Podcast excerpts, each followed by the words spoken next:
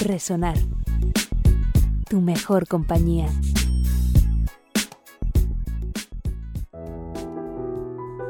Muchos años después de haber aceptado el encargo, Amadeo Reis todavía no había sido capaz de dibujar el ángel. Ganador en 1997 del Premio Galizarte a toda una vida dedicada a la ilustración, creador de personajes inolvidables para varias generaciones de rapaces gallegos como Pirulín y Chocolatina, Amadeo Reis estaba a punto de claudicar. Aunque apenas podía incorporarse de la cama sin ayuda, gustaba pasear en el jardín y detenerse frente al magnolio, aquel que tantas veces se había querido morir. Decían que de pena. También se sentaba cada día en el estrecho taburete frente a la mesa de dibujo, a la procura de un ángel. No era un ángel cualquiera lo que andaba buscando, era algo diferente, especial, insólito. Parecía mentira. Estos eran los adjetivos más repetidos en las escasas críticas negativas que había recibido durante su carrera. No en vano el ángel se lo había pedido ella. Aún eran novios.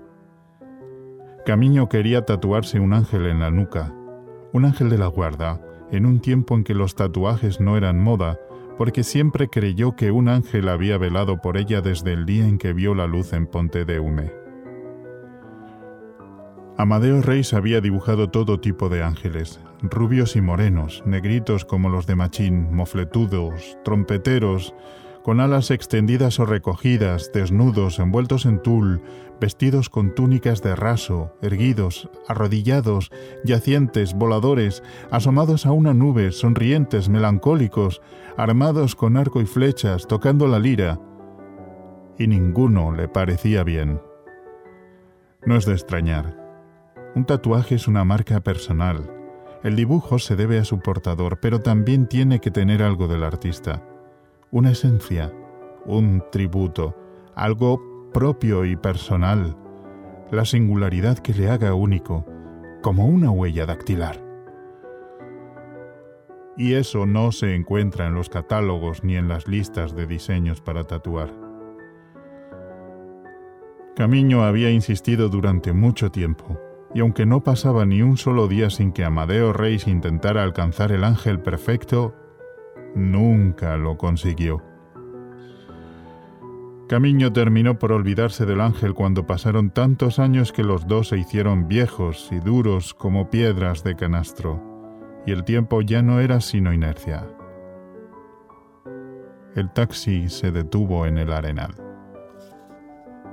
Amadeo Reis utilizó sus pocas fuerzas para salir del automóvil, cruzar la calzada y sentarse en un banco de piedra en los jardines de Eijo Garay. Sin agacharse, con la ayuda del bastón, se quitó los zapatos y cerró los ojos. Traía escrita una nota en su mano izquierda. La débil luz del amanecer dibujaba sombras en las calles perpendiculares a García Barbón. No había transeúntes a esas horas, apenas dos personas sacando a pasear al perro.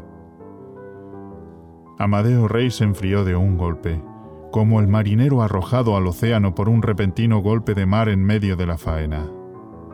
Entre sus dedos agarrotados, la nota dirigida a su esposa, Camiño, decía que se marchaba, que se estaba dando cuenta de que se extinguía, que nunca olvidaría el tiempo de las cerezas, que hubiese querido comprar una vida más para dejarla pasar a su lado, que temía estar muy solo allí donde iba. Traía escrita una nota en su mano izquierda. Tuvieron que romperle los dedos.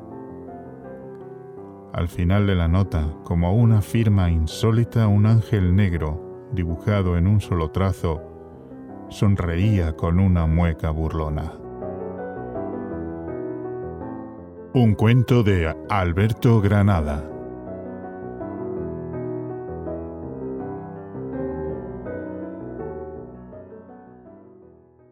Resonar te acompaña en casa.